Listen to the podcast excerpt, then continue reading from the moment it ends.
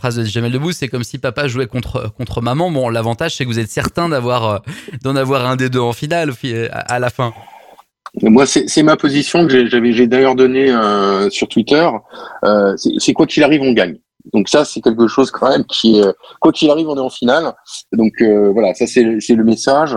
Euh, tout le monde est vraiment content. C'est ce que disent les Franco-Marocains qui sont en France. Ils disent, bah, à la fin, de toute façon, on soutiendra le gagnant. Donc